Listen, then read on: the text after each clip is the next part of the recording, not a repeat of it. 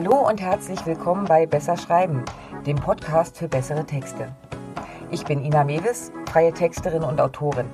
Hier im Podcast zeige ich dir Tipps und Tricks, wie du deine Schreibe auf Vordermann bringst und so Texte ablieferst, die tatsächlich etwas erreichen.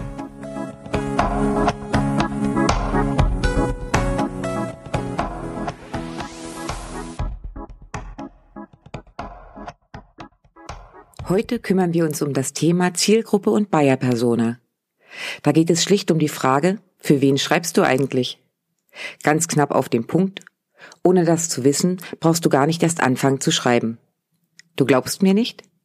Okay, ich korrigiere mich. Du kannst natürlich auch einfach drauf losschreiben.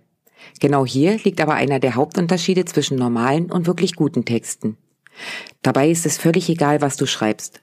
Eine Stellenanzeige sollte genauso auf den Punkt formuliert sein wie eine Produktbeschreibung oder ein Kundenmailing. Je genauer du dir deinen Leser vorstellen kannst, umso besser wird es dir gelingen, ihn anzusprechen. Denn dann findet er sich auch in deinen Texten wieder. Dir geht's doch sicher genauso. Wenn du einen Brief bekommst, der persönlich auf dich zugeschnitten ist, hast du doch eher Lust weiterzulesen als beim Formblatt A311. Ganz wichtig, du schreibst nicht für deinen Chef und auch nicht zum eigenen Vergnügen.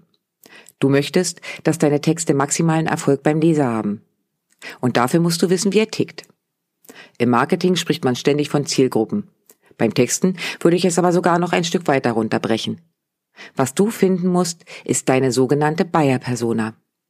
Das ist eine fiktive Person, die deinen Text liest und dann im Idealfall das tut, was du mit deinem Text auch erreichen wolltest. Sie soll dein Produkt kaufen, deinen Blog lesen, sich bewerben. Oder deinen Reklamationsvorschlag akzeptieren. Verstanden soweit? Okay. Aber wie findest du nun diese Persona? Dafür musst du dir vor dem Schreiben ein paar Gedanken machen. Der erste Ansatz ist tatsächlich deine Zielgruppe. Wer soll angesprochen werden? Geht es um Kunden, potenzielle Bewerber, andere Unternehmer? Wenn du das weißt, geh den Schritt weiter und stelle dir genau eine einzelne Person aus diesem Kreis vor. Ist es eher ein Mann oder eine Frau? Wir können noch so viel über Gleichberechtigung reden. Fakt ist, Männer und Frauen unterscheiden sich meist doch schon in ihren Erwartungen. Männer sind eher faktenorientiert, Frauen lassen sich von Emotionen eher mitreißen. Klingt nach Vorurteil? Ist es irgendwie auch. Witzigerweise bestätigen sich aber genau diese immer wieder. Die nächste Frage ist, wie alt ist deine Persona?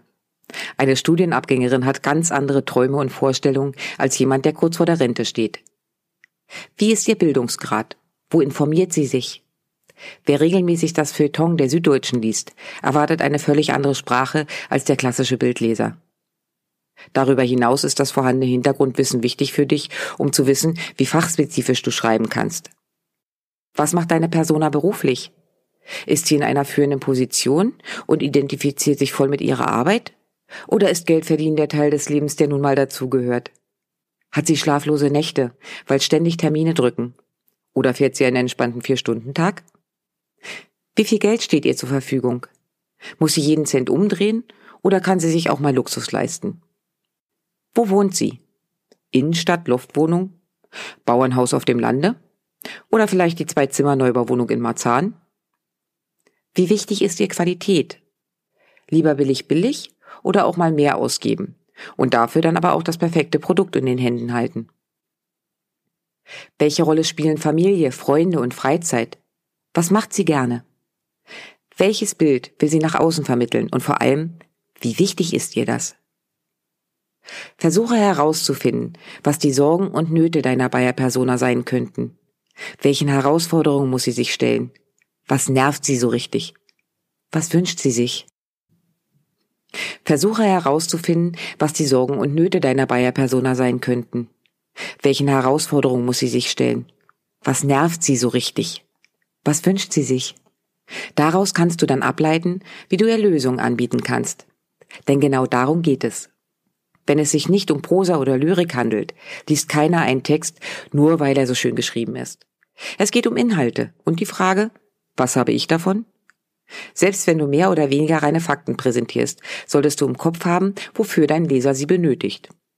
Ich versuche es mal ein Beispiel deutlich zu machen. Ich habe einige Texte für einen großen Online-Shop im Schuheinzelhandel geschrieben. Meine Kundin, die ich dabei vor Augen hatte, ist 47 Jahre alt. Sie hat einen mittleren Bildungsabschluss und nach der Ausbildung auch lange in ihrem Job gearbeitet. Dort hat sie dann ihren Mann kennengelernt, der in einer verantwortungsvollen Position arbeitet und wenig zu Hause ist. Sie wohnen in einem Vorort von Berlin, im Eigenheim.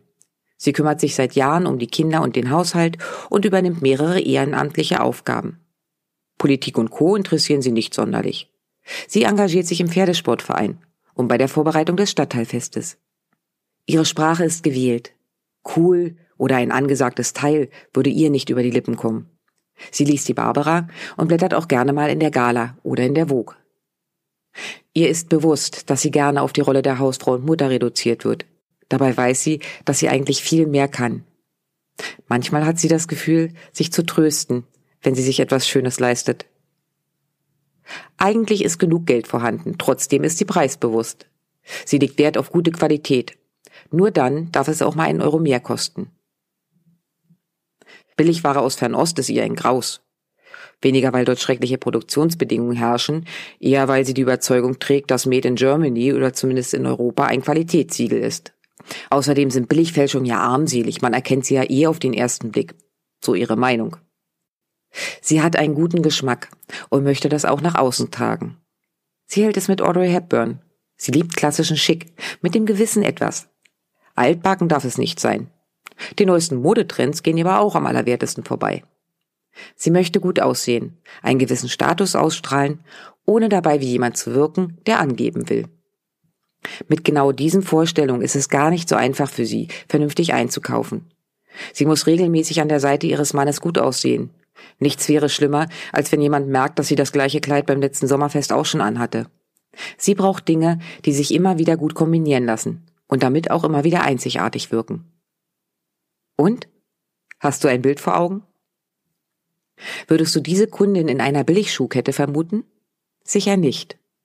Also dürfen die Texte für sie auch nicht so geschrieben werden, wie bei Salando, Deichmann oder Co. Das ist das Prinzip der Bayer Persona. Und das Gleiche kannst du bei jedem deiner Texte machen. Sicher, das kostet erstmal Zeit. Aber es lohnt sich tatsächlich. Und mit der Zeit gewinnst du auch eine gewisse Übung darin. Schwieriger wird das Ganze, wenn du für andere schreiben sollst. In dem Fall solltest du um genug Input bitten, um dir trotzdem ein gutes Bild machen zu können. Manchmal bekomme ich als Texter vom Kunden ein super tolles Briefing, in der mir die Bayer-Persona schon sehr, sehr gut beschrieben wird. Am wichtigsten finde ich dabei immer, dass nicht nur Altersgruppe, Einkommen und Bildungsstand genannt werden, sondern eben auch klar darauf eingegangen wird, wo die Sorgen und Bedürfnisse liegen. Wenn du die nämlich nicht kennst, brauchst du viel Einfühlungsvermögen oder Erfahrung. Im Idealfall hast du nach deiner Recherche eine ganz konkrete Person vor Augen. Ein Trick aus der Praxis? Wenn du regelmäßig für die gleiche Zielgruppe schreiben musst, mach dir einen Steckbrief. Such dir ein Foto im Internet, das zu deiner Vorstellung passt, und notiere dir alle Fakten dazu auf einem Blatt. Das hängst du dir dann einfach über dem Schreibtisch so hin, dass du immer mal wieder hinschauen kannst. So schreibst du dann bewusster für sie. Im Blog zum Podcast habe ich dir eine Vorlage als PDF hinterlegt. Die kannst du für deine ersten Versuche nutzen und anpassen. Das Foto musst du dir natürlich selber raussuchen.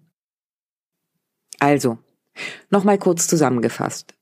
Wenn du etwas anderes schreibst als dein Tagebuch, solltest du konkret vor Augen haben, wer dein Text lesen soll. Ist das keine reale Person, musst du sie dir eben erschaffen. Jede Ziel- oder Kundengruppe besteht aus verschiedenen Menschen. Finde den einen, für den du schreibst. Stell dir dazu Fragen, wie derjenige denkt, was er sucht und was er braucht. Mach dir Notizen. Schaffe dir ein Bild vor Augen. So schreibst du tatsächlich für dein Gegenüber und nicht für dich. Und was ist, wenn du mal verschiedene Zielgruppen ansprechen musst? Auch dafür gibt es eine Lösung. Das ist aber wieder eine Folge für sich. Also, dranbleiben lohnt sich. So, das war's für heute von mir. Wenn es dir gefallen hat, lass mir gerne ein Like da. Kommentare und Anregungen sind natürlich auch herzlich willkommen. Den Blogbeitrag zum heutigen Thema, Links und Arbeitsmaterialien findest du wie immer auf meiner Webseite www.besserschreiben.online. Und wenn du in Zukunft keine Folge verpassen willst, abonnier doch einfach meinen Kanal. Na dann, mach's gut und bis die Tage.